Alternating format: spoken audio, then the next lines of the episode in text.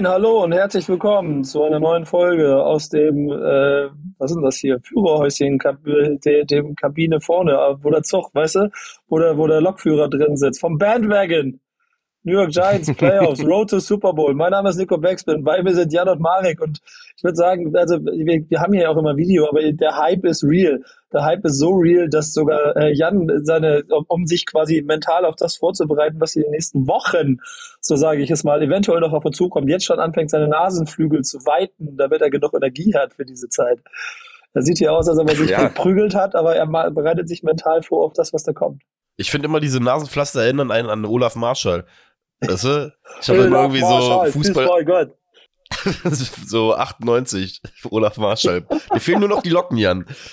Ja, das, das ist, ist tatsächlich, ähm, es hat ja, einen, hat ja einen wirklichen Sinn, ähm, aber mir passiert das manchmal, wenn ich in Termin bin, ich trage die oft das, öfters tagsüber, dass ich mich dann zu Terminen setze und ähm, die Kamera geht an und ich vergesse das Nasenpflaster abzunehmen und muss das dann mal ganz schnell so, so abpiddeln. Ich kann es aber jedem empfehlen, also wer noch nie ein Nasenpflaster getragen hat, ähm, ich bin Nasenpflaster-Influencer, so gesagt. Oder so gesehen. Sehr gut. Bist es wirklich? Weil dann könntest du ja, dann könnte man, da könnte man ja vielleicht, vielleicht gibt es einen Partner für We, We Believe in G, so Nasenpflasterhersteller oder so. Geil. So, dann tragen wir das alle hier. Das wäre authentisch. We, We, Believe in, We Believe in G, gesponsert von Respiro Facil. Das Nasenpflaster. Das Nasenpflaster. Ich sage ja zum Nasenpflaster. Aber ey, Leute, das ist ja so, wir befinden uns in einer Situation, in so einer Saison. Ey, wir sagen, wie es ist, ne? Also dieses Gefühl haben wir seit dem Super Bowl-Sieg 2012 nicht mehr gehabt. Wir wissen eigentlich gar nicht, was das ist. Die Älteren unter euch werden sich erinnern, wie es war, dass die Giants ein Spiel gewonnen haben in der Postseason. Wir haben es jetzt alle gemeinsam erlebt. Wir werden heute auf jeden Fall darüber sprechen und das ausgiebig zelebrieren und uns mental auf das vorbereiten, was dann als nächstes da vor uns liegt und filetiert wird. Ähm, ha. filetiert wird. Ai, ai, ai, Nico, Nico, da hast du aber einen ausgepackt. Ja, ähm, eine Sache möchte ich noch sagen. Das letzte Mal, dass wir so zusammengesessen haben in der Dreierkombi, in, in der Therapiestunde in dem ganz vorne alle drei zusammen in Bandwagon ist schon lange her und deswegen ich freue mich heute. Letztes Mal waren wir ja zu viert, aber dass wir heute nochmal die, die Dreierkonstellation auch wieder so hinbekommen haben, weil das hat meinen Giants ja nochmal wirklich versüßt, dass wir das Dinge gestartet haben mit der Community zusammen, dass wir das jetzt auch nochmal so geschafft haben. Ähm, das freut mich wirklich sehr und ich glaube, sehr perfekt für, für das Spiel, was wir jetzt auch vor der Brust haben. Ey, es gibt ja auch eine Sache, die können wir mal offen kommunizieren. Ihr seid ja, ihr seid ja quasi ein Teil von uns hier, wenn ihr das Ganze hier hört. Und wir haben ja schon oft erwähnt, wir haben eine WhatsApp-Gruppe, in der die wildesten Sachen passieren. Marek beballert uns mit Statistiken, die kein Mensch wissen will und die einen trotzdem weiterbringen. Und Jan, Jan kommt mit brandneuen Informationen wie, ey Leute, der Spielplan für die nächste Saison ist raus, lass darüber mal reden. Nein, das machen wir jetzt nicht. Das machen wir irgendwann nach der Saison und die geht hoffentlich noch bis Mitte Februar. Was in dieser Situation aber auch passiert, ist, dass wir alles Emotionale rund um dieses Team natürlich auch aufsaugen, was in den USA passiert. Und mal ehrlich, Leute, ähm, ich weiß nicht, wer von euch es war, aber ich glaube, Marek, du, ne, das Talking Giants da macht mit diesem Live-Watchen und, und Leute mit dazu holen und so. Ich, ich glaube, wir sind noch zu früh. Also der Bandwagon hat noch zu wenig, wenig Waggons gerade.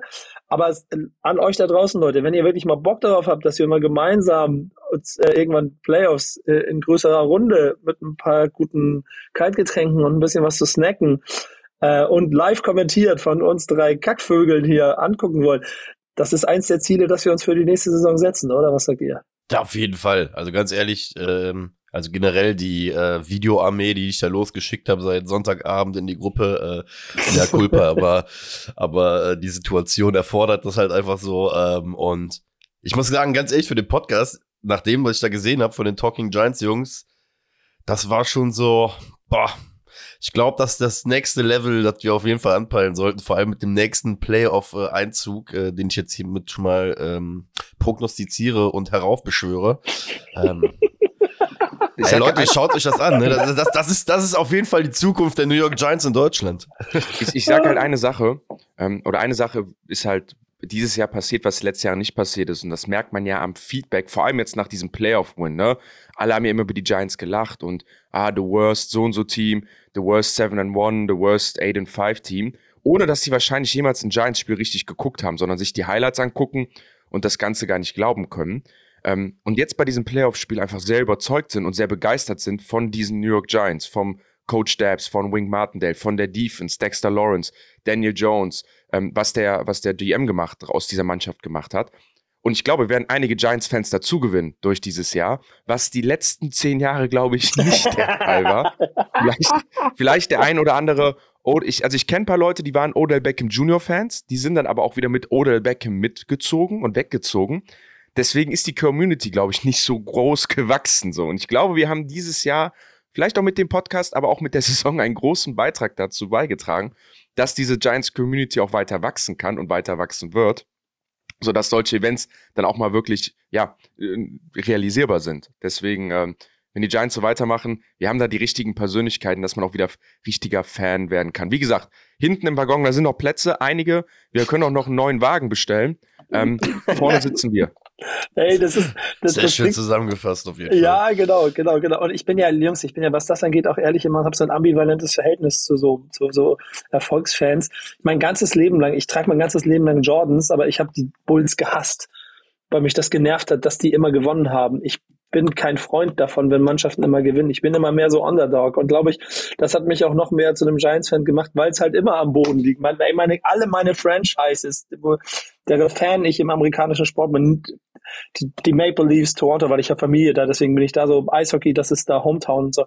Die haben einfach seit über 50 Jahren keinen Titel gewonnen. So, das ist alles, ist alles so zerschmettert. Und jetzt bin ich mittendrin in einer Option, und das wissen wir ja nicht, wo es vielleicht in den nächsten Jahren besser werden kann. Was aber lustig ist, ist, dass ich immer zwei Kölnern zusammen den Podcast mache, die halt ihren Kölner Wahnsinn aus letztes Jahr abgestiegen, nächstes Jahr Champions League Minimalziel, äh, das auch automatisch auf die, auf die Giants übertragen. Denn, äh, ich habe ja erzählt, wir haben diese Woche auch so ein kleines bisschen über den Spielplan gesprochen, weil der so rausgekommen ist und dann, ich weiß nicht, wer von euch war, aber hat eingetragen, wie die Spiele ausgehen und ich habe mir das angeguckt und dachte, Leute, Alter.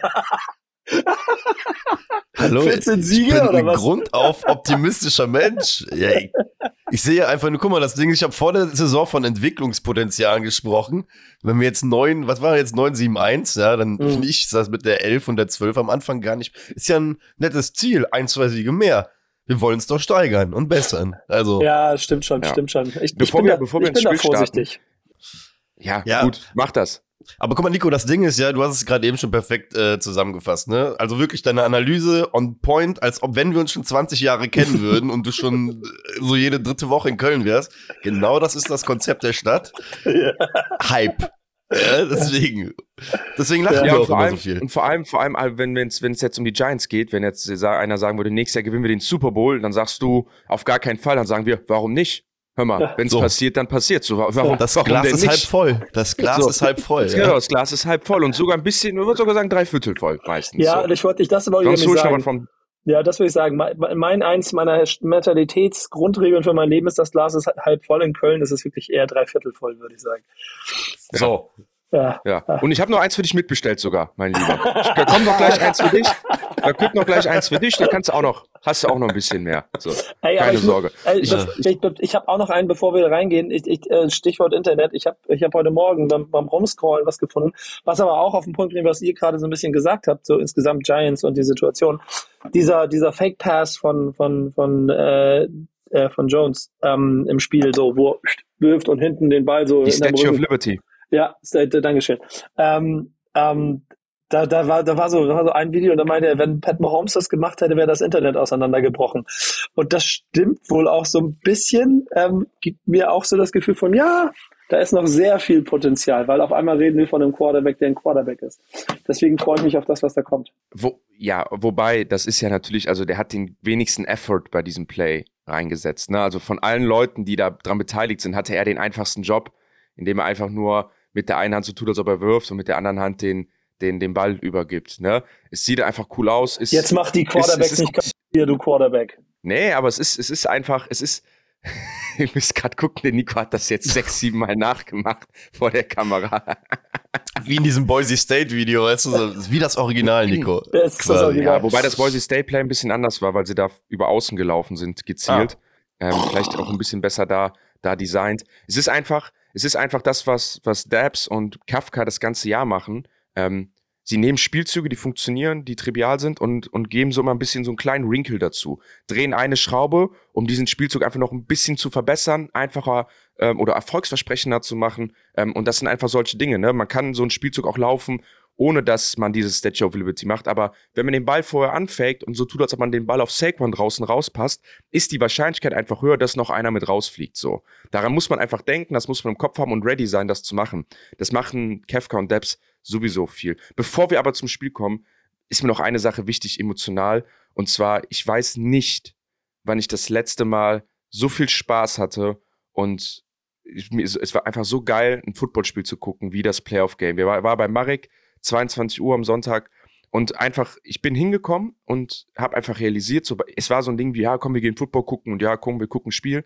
Und so nach dem ersten Touchdown der Giants habe ich so gecheckt, Alter, das kann das letzte Spiel sein, was ich von den Giants gucke dieses Jahr. Das letzte Mal. Hier geht es richtig um was. Und das ist nicht irgendwie der, der Everyday Sunday Football, sondern es ist der Football, um den es dann am Ende wirklich geht. Da geht es um die, ja, geht es wirklich um die Ananas so, ne? Und, und äh, es hat einfach super viel Spaß gemacht und hat mich emotional so abgeholt zu sehen, geil, nicht wir sind wieder wer, aber wir spielen wieder in Spielen, die ja besonders sind und, und die mir im Kopf bleiben werden und die, die über die ich dann noch in drei oder vier Jahren ähm, reden werde, weil sie einfach geil waren. Und das allein deswegen schon, ich will jetzt nicht sagen, mir ist egal, was jetzt beim Spiel passiert, aber diese Saison hat mir so viel gegeben und dieses Spiel hat mir schon so viel gegeben. War einfach ziemlich geil, da wieder Football- und Giants-Fan zu sein. Wow, wow, wow, wow, wow, kein Abgesang hier. Das ist die Mentalität, die ich aus Köln nicht gewohnt bin. Das ist nicht die Saison jetzt zu Ende. Wir ich, ich, ich habe gerade schon ich habe gesagt, in dem Moment. Ich habe gesagt, in dem Moment. Jungs, ich bin so heiß, ich habe das Trikot gerade an, ne? Also wir haben 9 Uhr morgens. Also ich äh, nehme mich da mal ganz gepflegt raus. Ich bin am Brennen wie, weiß ich nicht, wie ein Ey, ich äh, habe richtig das Gefühl, dass wir den richtig den Arsch aufreißen werden. Und dieses Stadion einfach wieder, ich finde, das war auch in Minnesota so, als, als ich den Vorbericht mir angeguckt habe und so, und natürlich auch mir Gedanken gemacht, Minnesota ist halt auch schon eine verrückte Footballstadt. Aber es ist, wie, wie Markus auch gesagt hat, natürlich auch Event ist immer dabei und ist, du kannst ein Stadion still machen. Ich glaube, das ist bei Philly noch ein bisschen was ja. anderes. Ich denke mir auf der anderen Seite aber auch, aber der Weg von New York nach Philadelphia ist jetzt auch nicht so weit. Und New Yorker sind schon mal in der Lage, auch den, den Schwarzmarktpreis vom Fünffachen zu bezahlen, um ins Stadion zu kommen. Also gehe ich davon aus, dass der eine oder andere New Yorker da sein wird. Und das wird spannend. Ja, ja. und vor allem muss man ja auch sagen, ich glaube, Jan hat äh, das Gefühl, was, äh, was er beim, beim äh, Gucken hatte, beziehungsweise was wir alle, glaube ich, beim Gucken hatten, hat das Team halt auch vermittelt, ne? Dieses, dieses äh, Spiel, wenn du das so ganz so anguckst, auch jetzt so in der Retrospektive, so die Bilder von den Spielern, wie die Leute sich äußern, wie sie sich freuen, wie sie das ganze Spiel aber auch, glaube ich, in einen passenden Rahmen packen, um nicht zu überdrehen, zeigt ja einfach nur, wie viel Spaß einfach Januar-Football macht, ne? Also Januar-Football ist einfach noch mal, noch mal, weiß ich nicht, so 20, 30 Prozent mehr Entertainment als einfach der ganze Kram vorher mit Fantasy und dass man sich wieder freut, dass Football ist, sondern du hast ja auch einfach, einfach am Sonntag gemerkt, finde ich, bei dem Team, in so gewissen Situationen, wie sie gefeiert haben. Ähm, es gab so eine richtig geile Situation beim Touchdown von Saquon zum Beispiel, dass der Andrew Thomas einfach einen Block setzt und sieht, wie Saquon die letzten 20 Jahre nur noch offen ja. vor sich hat. Und der ja. Typ rockt schon, und der rockt schon die Gitarre auf dem Feld, so gefühlt, weißt du, so, und das sind einfach so Plays, wo ich dann halt auch sage, ähm, da kann ich gut auch einhaken bei dir, Nico, was du gesagt hast. Das Schöne bei den Giants Playoff Stories ist ja, wir gehen ja nie als Dynasty, was heißt nie, aber in, den, in die letzten Play Playoffs sind wir nie irgendwie als Dynasty reingegangen, sondern jedes Mal irgendwie mit diesem, immer diesem Mark an, an sich dran, von wegen, oh, die sind gar nicht so gut, Road Warriors, ey, das sind nur die Giants, die haben sich irgendwie da rein, reinbekommen und du merkst ja auch langsam, wie dieses Branding auch in der NFL angekommen ist, wie die Leute jetzt auf einmal in den letzten drei, vier Tagen angefangen haben zu reden. Ich glaube, die Philadelphia Eagles werden schon wissen, dass wir am Sonntag nicht so auftreten werden, wie wir es die ersten zwei Mal gemacht haben und schlagen NFL-Team einfach dreimal in einem Jahr. Ne? Das ist eine Sache, die muss du auch erstmal hinkriegen. Ja, gut, das passiert teilweise immer noch oft genug, aber bevor wir zu dem, zu dem anderen Spiel kommen, ich fand, die Giants haben diesen Playoff-Football einfach wieder richtig angenommen. Ne? Und du, du hast es einfach nochmal gemerkt, es war nochmal detaillierteres Calling, vor allem, so lass uns erstmal über die Offense reden, vielleicht wieder. Aber in der Offense hast du einfach gemerkt, das war ein Hammer-Gameplan, der super executed wurde von OC, von, von der Offensive Line, von den Right Receivern ähm, und natürlich von, von Daniel Jones, wo du einfach ganz klar gesehen hast, da hat Struktur hintergesteckt, da hat ein Plan hintergesteckt Und da wurde dieser Football und diese Aufgabe einfach wirklich angenommen. So wirklich dieses Ding von, wir gehen nach Minnesota und wir gewinnen in einem toughen Environment mit einem Team, was 13 Spiele gewonnen hat, was uns geschlagen hat beim letzten Spiel knapp. Gehen wir hin und wir werden, wir werden besser sein. Mit unseren 1, 2, 3, 4, 5 Plays, die wir genau für dieses Spiel designt haben. Und das war einfach, einfach Hammer zu sehen. Also ähm, neben jetzt mal Daniel Jones, über den wir bestimmt gleich nochmal im Detail reden können, ähm, oder ein Saquon Barkley, die ja unsere absoluten Superstars sind und die genau deswegen auch da stehen und doch immer Giants sind, weil sie dann da so performen sollen. Ähm, ein Isaiah Hodgins, ähm, der über 100 Yards Receiving hat, der tiefe Bälle gefangen hat, der kurze Bälle gefangen hat, der Yards after Catch geholt hat, einen Touchdown gefangen hat, ähm, wo ich dann nachher mit Giants, äh, mit, mit Marek da sitze und einfach nur sage, Alter, wie geil ist das eigentlich, dass sich so ein Spieler, der bei einer anderen Mannschaft gecuttet wird bei den Buffalo Bills, weil die sagen, ey, pass auf, ähm, du bist es uns nicht wert, dass wir dich sein, wir den sofort bekommen und er bei uns so eine Rolle einnimmt und uns ein Playoff-Spiel mitgewinnt oder man kann sogar vielleicht sagen, ein Playoff-Spiel gewinnt mit seiner Leistung.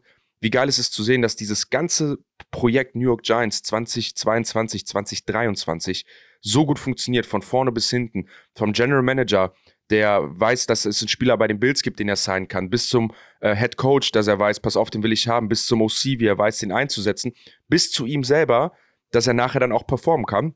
Und du einfach weißt, du wirst jetzt auch so einen Long-Term New York Giant haben. Und äh, wie gesagt, also die, dieser Gameplan und wie das Spiel angenommen wurde, das war einfach überragend, also vor allem offensiv. Wobei man auch sagen muss, ne, Kirche auch im Dorf lassen, Minnesota hat eine ziemlich beschissene Defense, ne, mit die schlechteste Defense der NFC. Ähm, da muss man eigentlich auch so gegen performen in der Playoff, in Playoffs, aber haben wir natürlich dann auch. Ja, gut, wollte ich mich gerade sagen, ne? Ähm, darfst du nicht vergessen, war das erste Playoff-Spiel für viele unserer gerade ähm, führenden Protagonisten, ne, die irgendwie da rausgehen. Daniel Jones erstes äh, Playoff-Spiel gehabt. Dementsprechend, ja, ich bin da bei dir. Klar, man muss die Kirche im Dorf lassen und da äh, vielleicht auch die Gesamtstatistiken sich nochmal angucken von, von Minnesota. Nicht, dass trotz so wie executed wurde, war ja krass. Ich finde, bei Hodgins muss er noch übrigens eine Sache sagen, was da noch sehr interessant ist. Ist ja, der wurde ja rund um Woche 8 oder so wurde er gesigned, als gerade die Trade-Deadline war. Da muss man Joe Schön einfach nochmal zuwinken und ihm sagen, Typ, du bist so ein geiler GM. Ähm, weil das war die Zeit, in der wir Giants-Fans alle schon angefangen haben, nach einem Wide Receiver zu schreien, dass wir doch Contender sind, ob wir nicht noch irgendwie für irgendwen draften, während dann so Chicago Bears äh, ihren, glaube ich, 32. Pick dieses Jahr für Chase Claypool äh, weggetradet haben, der schlussendlich nichts gebracht jo. hat. Wir sind im Umkehrschluss hingegangen, haben Kadarius Tony weggetradet, äh, getradet, getradet äh, für zwei extra Picks im nächsten Draft, der bei uns einfach eine Einbahnstraße war und sind dann halt, wie gesagt, hingegangen und haben statt irgendwie Kapital aufzugeben, halt Hodgins ja, ne, off the street halt geholt. Und da muss ich einfach sagen, das ist GM, ich sag jetzt mal auf Twitterisch, Masterclass, ja, aber ähm, also wie gesagt, das sind einfach so, so Details, die, wie du schon so sehr schön gesagt hast, im Gesamtpaket der New York Giants einfach stimmen, ne, bisher. Deswegen einfach eine geile Geschichte bis daher. Habt ihr das, eigentlich das, Gefühl, dass das, dass äh, so, so Kenny G, dass da irgendwie sich auch noch was entwickeln kann? Weil es gibt jetzt ja rund nach diesem Spiel und mit seinem Blog auch noch wieder diese, so die, dann wieder offensichtlich Presse, die nachgefragt hat und ein Coach, der ihn quasi auch nochmal lobt für seinen Blog, wo ich mir gedacht habe, ey, also jetzt bin ich der Laie und, und, und hier, ich denke mir, Wide Receivers für seine Blogs loben ist jetzt nicht das, wofür der sein Geld kriegen sollte, aber trotzdem scheint es irgendwie auch so ein Aufbaumodul zu sein in einer Beziehung zueinander. Ja gut, wenn du einem das, de, den Mundschutz beim Block äh, aus dem Mund schießt, äh, dann das sieht auf Kamera schon immer sehr, sehr geil aus. Vor allem, wenn der Mundschutz dann so ganz langsam aus deinem Mund rausfliegt, dann äh, weißt du doch, das, das, das sind Bilder, die man gut verkaufen kann. Ich sag dir ganz ehrlich, Kenny G ist mir ein bisschen zu safer Cut bei den Giants-Fans. Ich glaube, was man nicht unterschätzen darf, bei all dem Theater, was so um seine Person geherrscht hat, der hat ja größtenteils seinen Mund gehalten, ne? Und er steht ja in Woche 18 und auch im ersten Playoff-Spiel immer noch mit Snaps auf dem Feld. Das Ding ist, Josh Schön wird an dem Vertrag in seinem Leben nichts mehr verändern, ne? Der ist da. Der, der ist auch einfach noch ein Jahr da, auch mit, mit relativ viel garantiertem Geld. Wir können ihn, glaube ich, wir können ihn zwar cutten, hätten aber trotzdem, glaube ich, sechs oder sieben Millionen Dead Cap Space nächstes Jahr. Dementsprechend, wenn er die Rolle so annimmt und für sich sagt, ey, wisst ihr was, ich verdiene hier so viel Geld, dass ich gar keinen Grund habe, um irgendwie den Mund aufzumachen und äh, blockt den Leuten den Arsch aus der Hose, dann. Pff, dann soll nicht. er das machen. Ja, eben, genau, dann soll er das halt machen, ne? Wenn er die Rolle halt akzeptiert, dann, dann ist es halt so. Und ja. Am Ende, am Ende ist es ja so, was ist der Job eines Right Receivers, eines jeden Footballspielers? Du musst deinen Job erledigen. Und Kenny Golladay kriegt halt nicht viele Raps. Das heißt, er kriegt auch gar nicht mehr die Chance, Right Receiver zu spielen, Bälle zu fangen, weil der Coaching-Staff ihm da nicht vertraut. Aber ihm wird vertraut, viel zu blocken oder auch in wichtigen Situationen zu blocken. Und dafür kommt er dann auch rein. Und den Job erfüllt er dann auch. Also du kannst ihm nicht vorwerfen, dass er irgendwie Probleme in diesem Kader schafft, sondern er, muss man ja sagen, wenn er spielt, in diesen Situationen performt er eigentlich ziemlich gut. Und was mich tatsächlich auch freut an der ganzen Sache, das hat ja der Alex Bachmann getweetet, ähm, der ähm, Right Receiver, der drei Jahre bei uns im Practice Squad war, der auch mal zwei Touchdowns gefangen hat in der Preseason, der jetzt bei den Texans ist. Der meinte, dass da eine, echt eine Mannschaft zusammengewachsen ist, die viel miteinander machen, dass die, dass die Stimmung intern sehr gut ist. Und es ist einfach schön zu sehen, dass ein Spieler wie Golladay, der sicherlich sehr unzufrieden und sehr frustriert ist mit seiner aktuellen Situation, was das Spielen angeht bei New York Giants, da keine Diva wird und da nicht irgendwie öffentlich rummeckert, sondern dass die Stimmung da positiv bleibt dass du nie von irgendwem, von irgendeiner Seite intern hörst, hör mal, alles scheiße, ähm, der füllt seinen Job nicht, der ist hier, verdient hier 25 Millionen, verdient hier äh, Boah, verschluck dich nicht. Die ja, hast bei der Summe gerade verbrannt, ne? verliert, verdient über 20 Millionen, der hat hier Bälle zu fangen, sondern die sagen, pass auf, Kenny ist hier, wie er hier ist, Situation ist nicht optimal für ihn, verhält sich gut und wenn er reinkommt, dann performt er auch in, in, seinen, in seinen Maßen. Und der Block war, hat auch, war, hatte auch irgendwie sowas. Keine Ahnung, es war nicht, ich will jetzt nicht sagen, er hat sich da irgendwie reingewaschen oder so von seinen Sünden, aber es, ich, ich habe den Marek schon so anguckt, dachte mir so, ja, der ist auch ein New York Giant, so, weißt du, der, ist, der zählt auch zu dieser Mannschaft. Ist egal, ist egal, wie viel hier nachher einer verdient, aber der gehört genau dazu, wie alle anderen auch, und der gibt hier gerade auch alles dafür. Und er überlebt das New York äh, Media Theater, muss man ja auch sagen. Die Frage ist ja auch ganz viel, so aus diesem Off-Season-Talk und auch was wir auch schon in dieser Sendung hier besprochen haben, wie viel kommt halt auch von außen, ne? wie viel Scheiße versucht man ihm auch irgendwie in die Schuhe zu werfen über all die Wochen, äh, weil die Journalie in New York sauer ist, dass der 72 Millionen verdient in, in, in, drei Jahren. Weil du weißt, oder ihr wisst ja genau, wie es ist. Wir reden ja oft genug davon, ne? Und deswegen auch da von meiner Seite, keine Ahnung. Ähm, wir sind auch genauso. Du musst, musst überlegen, wir reden. Kenny Golladay hat so viel Sprechzeit bekommen in diesem Podcast. Ja. Obwohl der wirklich so wenig Plays hatte. Ey, so wenig aber ich habe ein scheiß Trikot von ihm im Schrank und ich möchte mir hier nicht diesen Virus anheften lassen von euch Kennern, dass ich mir Trikots kaufe und damit Karrieren zerstöre. Ich möchte am Ende der, dieser, dieser Reise der Gewinner sein und bei der Player, beim Playoff-Einzug 2023, 2024 mein Kenny Galladay-Trikot wieder mit Stolz tragen. So nämlich. Boah, ich, ich sehe schon kommen, wir sind irgendwie so bei Woche, was weiß ich, irgendwann da und dann kommt nur auf äh, Leinwand, viertes Viertel, nachdem er zwei Touchdowns gefangen hat, Extension, Kenny Golladay. Ja, ey, und, und irg, irg, irgendwas von, ey, das habt, wir haben auch Saquon Barkley zwischendurch, der wurde schon mal abgeschrieben. Lass das mit demnächst machen. Ich kann euch, ich kann euch nicht sagen, was es ist. Und ähm, das habe ich ja schon einmal betont. Das, das, das, das am Ende, Jan, du bist, du weißt auch noch ein bisschen mehr, wie man vielleicht wie, wie ein Football-Coach agiert und welche, welchen Einfluss der haben kann. Das kenne ich nur aus dem Fußball. Aber die Art und Weise, wie ich unserem Coach äh, dabei zugucke, wie er den Kram macht, dann ist das für mich nach wie vor der Schlüssel und das wird jede Woche deutlicher mit jedem scheiß Satz, den ich von ihm höre, mit jeder Aktion, die passiert, wenn ihr mir erzählt, dass welche Kleinigkeiten da passieren. Das kann sicherlich auch sein, dass das andere Coaches auch machen. So, aber die Tatsache, dass du vom 32. Platz in den Statistiken oder 31. Platz in den Statistiken irgendwo ins obere Drittel kommst und scheiße nochmal die Chance hast, eventuell sogar noch eine Runde weiterkommen zu kommen in den Playoffs gegen sicherlich ein bisschen stärkere Eagles. Äh, das müsst ihr jetzt vielleicht nochmal kurz zusammenfassen, weil ich glaube schon, das wird eine ganz andere Hausnummer. Aber der schafft eins. Und das ist für mich das Wichtigste immer im Sport gewesen. Der kommt in die Köpfe. Der kommt sogar bis in meinen Scheißkopf. Und dann bin ich mir ziemlich ja. sicher, dass er das jeden fucking Tag auch bei einem Kenny G in seiner kleinen Scheißhütte da irgendwo in New Jersey macht und deshalb der diesen Scheiß baut, weil auch der wird wahrscheinlich ein arroganterer Wichser sein, als wir, ähm, als wir das vielleicht denken, aber er ist es halt nicht, weil wir ein Gesamtziel haben. Ich, ich würde sagen, dass, dass Coach Dabs oder Dabes hat, wie hat Markus den genannt? Dabes? Der, der, der hat den ja nicht Dabs genannt, ja, das ist nochmal Native Slang. Ja, wo ich ja, gesagt Native, Native Slang. Das war auch, der, also auch, der, auch von der Native Tongue.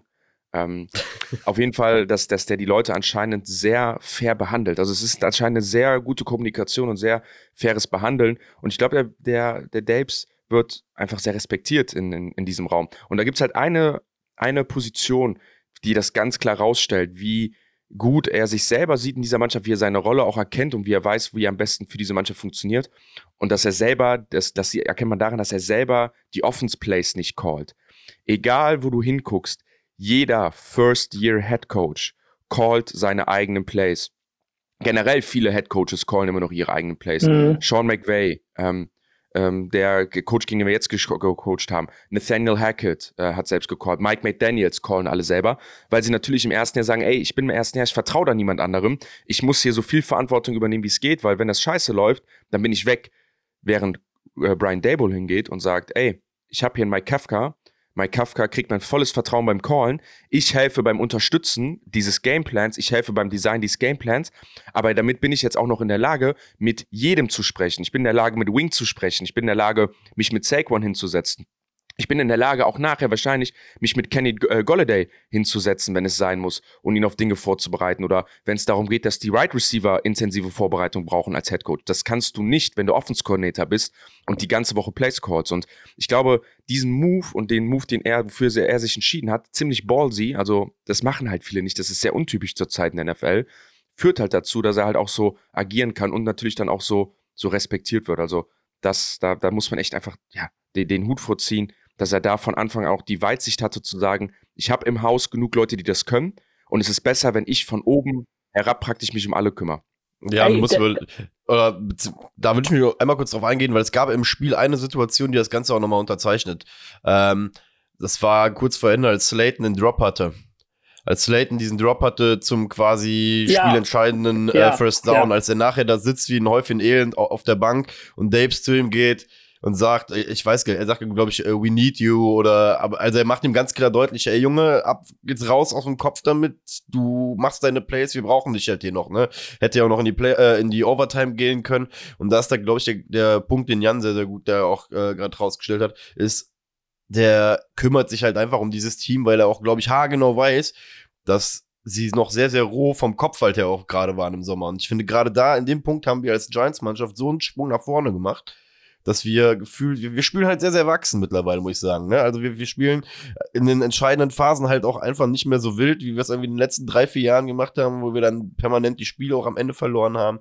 Und ich glaube, das liegt einfach an so Sachen, weil der Mann permanent, wie Jans gesagt hat, halt in den Köpfen der Spieler drin ist und sie die ganze Zeit on track hält. Ne? Deswegen richtig Ey, nice. Mal eine Frage, der muss ja schon ein paar Jahre, ich, ich bin mir, das wisst ihr besser, der, der ist ja schon ein paar Jahre in der Liga, ne?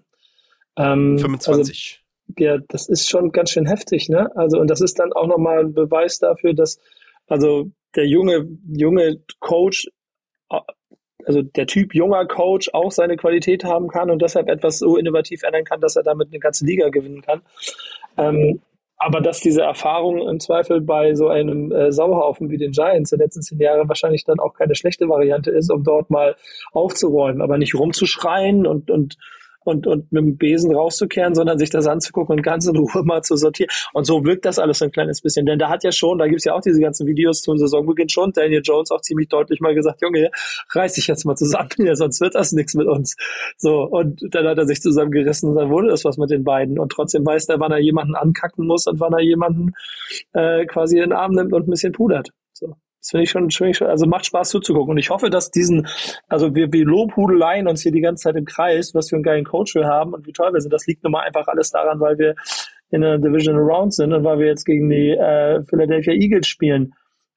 Ähm, wir haben einfach einen Coach. Wir haben einen Coach. Das ist für mich das. Ja, ja. Das ist für mich das Wichtigste. Das ist so eine Sache. Ich war, ich war äh, gestern kalt duschen. Ich, äh, ich dusche jetzt immer jeden Tag kalt und bin dann kalt aus der Dusche raus und habe nochmal so über das Giants-Spiel gedacht und war so, ey, Alter, wir hatten das seit Jahren auch nicht mehr, dass wir einen Coach haben, auf den du gucken kannst und beim dritten Versuch und sieben die Kamera auf ihn geht und, die, und der Kommentator sagt, was hat Brian Dabo sich jetzt ausgedacht für seine Mannschaft? Oder ähm, jetzt kommt irgendwie Brian Dabo mit seinen Entscheidungen, wo du sagst, das hatten wir einfach lange nicht, dass du ein Vertrauen hast in einen Coach, wo du ein bisschen hinterdenkst, pass auf, nicht nur hat er die Mannschaft im Griff und der hält die Mannschaft cool, sondern der ist auch ein bisschen ein Mastermind und weiß einfach ganz genau, wann er wie, wo welches Risiko gehen muss. Und das ist einfach doch auch geil. Also zu sagen, wir haben, wir haben wieder einen richtigen Headcoach, hinter dem man sich stellen kann. Also wenn es ein Brian Dable-Trikot geben würde, würde ich es mir kaufen. Ja, und vor allem darfst du eine Sache nicht ver vergessen, ne? Bei, beim Headcoach, das vielleicht noch als äh, abschließenden Satz dazu, ist ja, schau dir in der Liga an, welche Franchises sind konstant gut. Ravens, Steelers, zum Beispiel, jetzt um mal nur zwei Franch Franchises zu nennen, die immer irgendwie, ne, Steelers, glaube ich, in den letzten 16 Jahren nicht einmal irgendwie unter 500 gegangen mit Tomlin.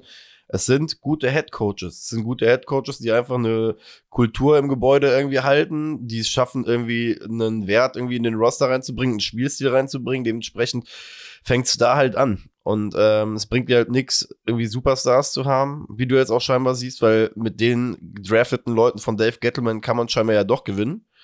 Ähm, nur du brauchst halt den richtigen, was weiß ich, Mechaniker, ne? In Form von Coach, der irgendwie das Auto richtig zusammenschraubt und richtig auf die Straße bringt. Und wenn du so einen gefunden hast, der kriegt es dann halt wahrscheinlich auch in den Folgejahren besser hin als andere, die bisher bei uns waren. Ist einfach sympathisch. Wie gesagt, Kafka ähm, ist ja so der, der, den sieht man ja nicht so oft, auch nicht jetzt so oft als im, im Fernsehen. Er steht ja auch nicht an der Sideline, ne? Im Gegensatz zu Wink. Hat ähm, allerdings übrigens Headcoaching äh, ne, äh, Invites bekommen.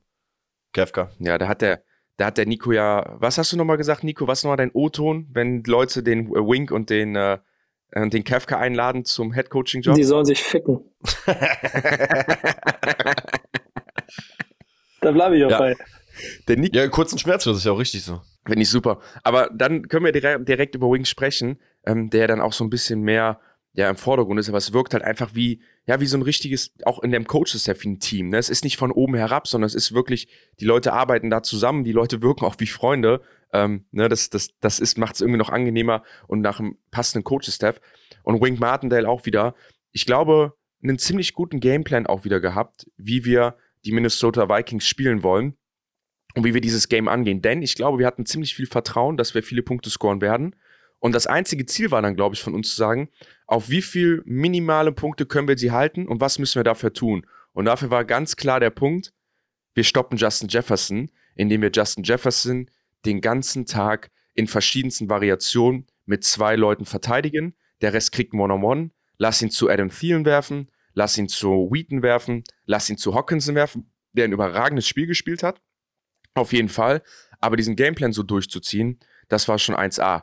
Hat mich sehr erinnert, da hatte Brian Dable ja auch eine, eine Coaches-Zeit und eine, eine, Zwischenzeit an äh, die Philosophie von Bill Belichick. Bill Belichick ganz klar in den Playoffs oder wenn er gegen dominante Right Receiver spielt, geht er hin und sagt, der Nummer 1 Right Receiver, Antonio Brown, äh, Randy Moss, Victor Cruz, ähm, egal wie man nennt, die, die äh, Plexico Burris, alle, geht in Bill Belichick hin und sagt, zwei Mann auf einen, der wird weggenommen aus dem Spiel. Und das hat hervorragend funktioniert. Ja, ich muss das, sagen, das, ähm, bei ja. Jefferson, was, was man, ja, bei Jefferson, was halt sehr, sehr auffällig war, muss man sagen, ich glaube, Wink hat von, also beziehungsweise, was man ja macht, sagen muss, er hat smart gemacht, weil er ist hingegangen und hat gesagt, dass der Justin Jefferson gar keine Receptions macht, ist ja unrealistisch. Ist einfach de facto quasi gleich null die Chance, dass er nicht irgendwie mindestens fünf, sechs Mal den Ball in die Hand bekommt. Aber was halt durch dieses Double-Team auf ihn drauf quasi eigentlich immer gegeben war, sobald er den Ball gecatcht hat, war ja auch direkt auf dem Boden. Ne? Also, dass wir einen Immediate Tackle irgendwie hinbekommen haben, keinen Yards after Catch bei ihm ähm, zugelassen haben, das war einfach schon wirklich sehr, sehr geil. Ähm, und du siehst einfach, dass die Vikings in dem Punkt dann eindimensional werden. Ne? Wenn sie dann auch Cook nicht vernünftig gelaufen bekommen, dann hast du gesehen, dass auf einmal alles nur noch über Tident, Tident, Tident ging. Ähm, Adam Seal, muss ich sagen, erstaunlich schwach, wobei das in dieser Saison ähm, ich eh ein bisschen überrascht von ihm bin, dass er die, das starke Umfeld um sich rum nicht besser hat nutzen können. Aber soll uns auch egal Aber sein. das starke Umfeld um ihn rum, das ist ja, also, es ist ja nicht so stark. Ja, das ist ja Adam Thielen, das, das ist ja Justin Jefferson. Adam Thielen ist auch älter, spielt nicht mehr die stärkste Saison. Aber das ist ja nicht stark. Top. Der Nummer 3 Right Receiver ist ja auch nicht stark. Heutzutage in der NFL haben ja die richtig guten Teams ja drei gute Anspielstationen auf den Wideouts, mit die gefährlich werden. Und da sind die Vikings ja weit von weg. Das darf man auch nicht vergessen. Ich weiß, wie du dazu stehst, Marek, aber klar, das ist ein 13 und 4 Team. Ähm, die haben elf Spiele mit einem One-Possession-Game gewonnen, also mit ganz, ganz knapp halt die Spiele dann gewonnen. Die sind halt auch noch im Rebuild. Die haben auch einen First-Year-Head-Coach. Und das ist jetzt auch nicht die fertige Mannschaft, die wahrscheinlich auch noch Hilfe bei der O-Line braucht, Hilfe braucht, ähm, sich, sich neu zu finden, Hilfe in der Defense braucht. Ähm, Deswegen, klar, alles, alles schön und gut, aber das ist jetzt nicht, als ob man da die, ja, jetzt die Philadelphia Eagles vor der Brust hatte, wo du sagst, pass auf, da kommen jetzt drei starke Wideouts auf dich zu mit einem Quarterback, mit einer O-Line, ähm, wo du alles verteidigen musst. Da sind die Vikings auf jeden Fall noch nicht. Also ich sag mal so, ähm, wenn ich mir so die Diskussion über unser Team und unser, über unser Wide Receiver Core angehört habe, über die ganze Saison, wäre ich schon sehr, sehr dankbar gewesen, wenn wir eine ansatzweise deren Situation gehabt hätten, weil die haben ja, schon, gut. die haben ja schon, guck mal, die haben Jefferson, sie haben Thielen, sie haben KJ Osborne und Hawkinson. Das sind schon vier Leute, wo ich sage, die können alle NFL spielen und ähm, also ich bin auch bei, äh, bin, glaube ich, anderer Meinung als du. Ich persönlich finde die Vikings, äh, der Record war schon so in Ordnung. Keine Ahnung, das mit diesem One-Score-Ding, ich glaube, das ist ein bisschen eine über, überanalysierte Stat. Ähm, ja, die ist da, aber jedes Spiel in der NFL ist fucking hart zu gewinnen. Von daher ähm, ist das eher in meinen Augen ein Charakterzug, was für eine Mannschaft spricht, als dagegen, weil wir eine Mannschaft sind, die es geschafft hat, über sieben Jahre eigentlich jedes Spiel, was äh, eng war, zu verlieren. Ne? Also und hatten das Talent irgendwie in die andere Richtung hin. Von daher, äh, ja, also ich würde jetzt, ich, ich stimme dir auf jeden Fall nicht komplett zu, weil ich weiß zum Beispiel, dass da so Spiele mit dabei sind, wie gegen die Bills, wo die Bills einfach einen Kardinalsfehler machen, ohne Effort von, also wirklich ohne Einsatz so richtig von den Vikings, ne, weil sie da in der eigenen Endzone fummeln und dadurch nicht mal einen Safety haben, sondern einen Touchdown kassieren und sich damit dann in die Overtime retten. Das sind so Sachen, die ja nicht passieren. Da sind halt auch noch viele andere Dinge dabei. Klar steckt da sehr viel gute Performance dahinter. Ähm, aber diese One-Possession-Stat, das ist schon, das, da, da ist schon ein Hintergrund hinter, weil das sagt einfach aus, pass auf, das Ding hing wirklich an zwei, drei, vier Spielzügen am Ende. Das kannst du nicht über jedes NFL-Spiel sagen. Das fühlt sich manchmal so an, stimme ich dir zu, aber guck dir mal die richtig dominanten NFL-Teams an, die, äh, äh die 49ers. Ja, aber die, die das ähm, Teil, zum Beispiel würde ich sie ja auch gar nicht stecken. Ne, das sage ich ja auch. Das ist halt so ein bisschen so dieses, was man ja auch äh, mal in einer gewissen eine gewisse Waage bringen muss. Die Vikings waren jetzt für mich nie ein Team wie 49ers oder KC oder Buffalo Bills, ne, auch bevor wir sie jetzt gespielt haben. Deswegen hatte ich ja auch die Hoffnung, dass wir sie schlagen können. Die waren einfach nur ein Team, bei dem ich halt immer die ganze Saison gesagt habe, ey, an einem guten Tag gehen die hin und machen auch ihre 35 Punkte.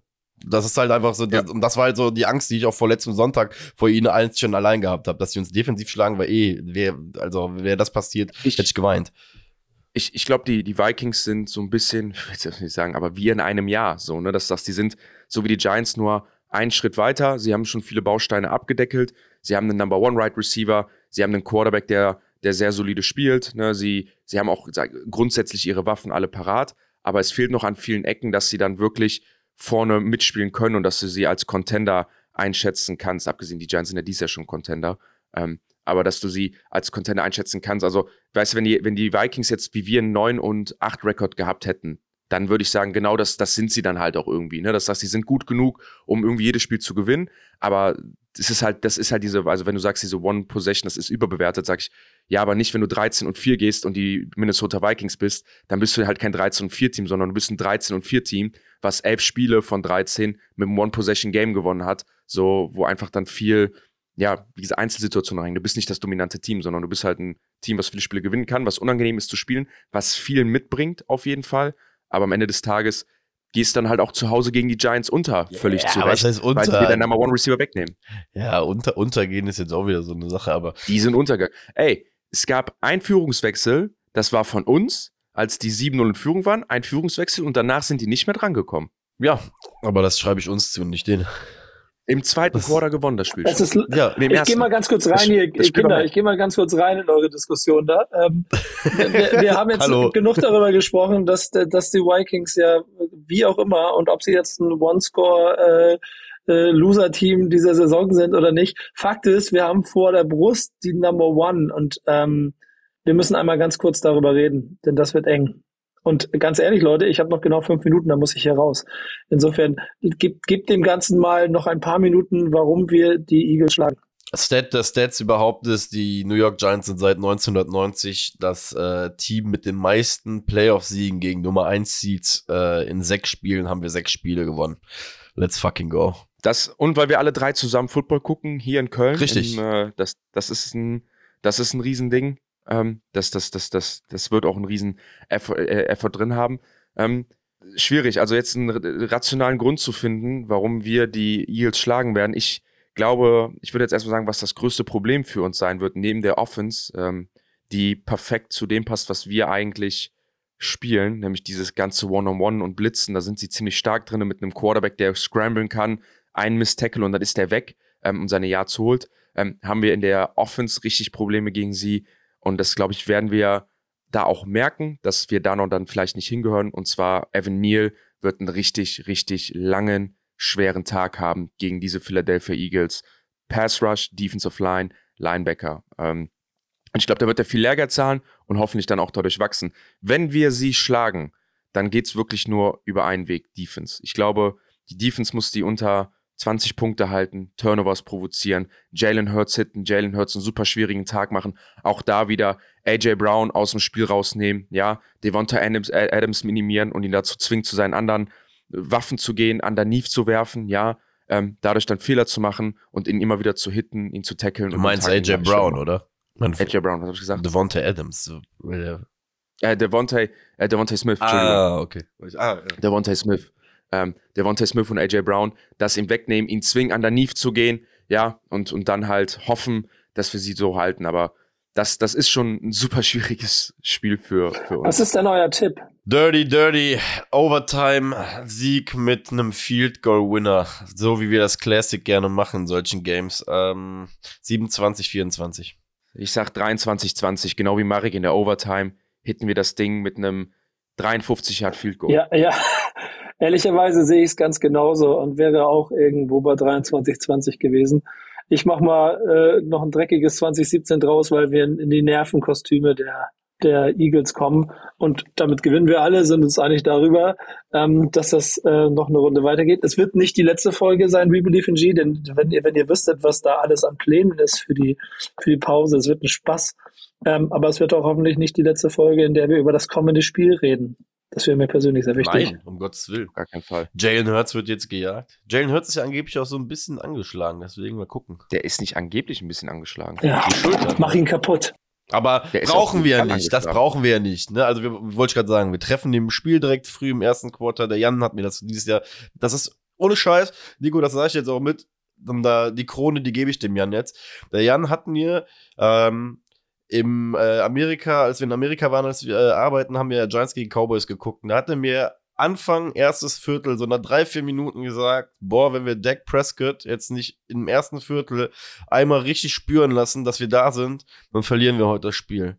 Und das ist genau passiert. Deswegen sage ich, Jan Weinreich hat mir einfach die Idee des Jahres gegeben, dass wir den Quarterback jetzt erstmal im ersten Viertel immer richtig schön einmal matschen müssen damit er keinen Bock mehr zu werfen. Damit der genau weiß, wer da ist. Zum Abschluss, ich habe den Drang, das ein bisschen noch in Kontext zu packen. Ah, bitte. Bei unserer Defense ist das halt enorm wichtig, wenn wir so viel blitzen, dass du den Quarterback halt immer mal einen Hit mitgibst, den das auch spüren lässt, dass der Hit ankommt, dass er weiß, wenn er diesen Look sieht, also wenn er sieht, dass ganz viele Leute an der, an der Line stehen, an der Linie, ne, wenn Linebacker nach vorne kommen und zeigen, dass sie blitzen, dass in seinem Kopf sofort angeht, ist Shepard gleich. Ich kann immer noch einen Ball anbringen, aber gleich Shepards. Und äh, das hast du übrigens gesehen beim Spiel gegen die Vikings. Das haben wir einmal gemacht. Alle sind an die Line gekommen. Kirk Cousins denkt, wir blitzen. Stellt sich zwei Leute zur Seite, sagt, ey, ihr müsst bleiben, ihr müsst bleiben, äh, ihr müsst die blocken, sonst knallt's gleich. Was machen unsere Leute? Droppen raus. Kirk Cousins fehlen zwei Right Receiver oder zwei Anspielstationen. Wir stoppen sie beim dritten Versuch. Und das ist genau das Ding. Du musst den Quarterback spüren lassen, dass er gehittet wird. Und ein Jalen Hurts, ist da anfällig für, genau wie ein Dak Prescott, weil das sind Quarterbacks, die scramblen und sagen, ich mache wen Miss und ich kann wen Miss machen. Aber wenn das nicht passiert, dann hast du sie richtig an den Cojones, an den Balls. Und das, wie du gesagt hast, Marek, das ist der,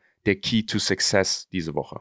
So. Drück den Daumen. Wir sehen, wie es ausgeht. Und äh, wir sind. Dann nächste Woche sprechen wir über das NFC Championship Game mit ja, den Giants. Genau, ne? Und dann sehen wir uns ja auch wieder. Boah. Oh Gott. Wir müssen einfach gewinnen, damit dieses ganze Live miteinander gucken jetzt zu einer Tradition wird.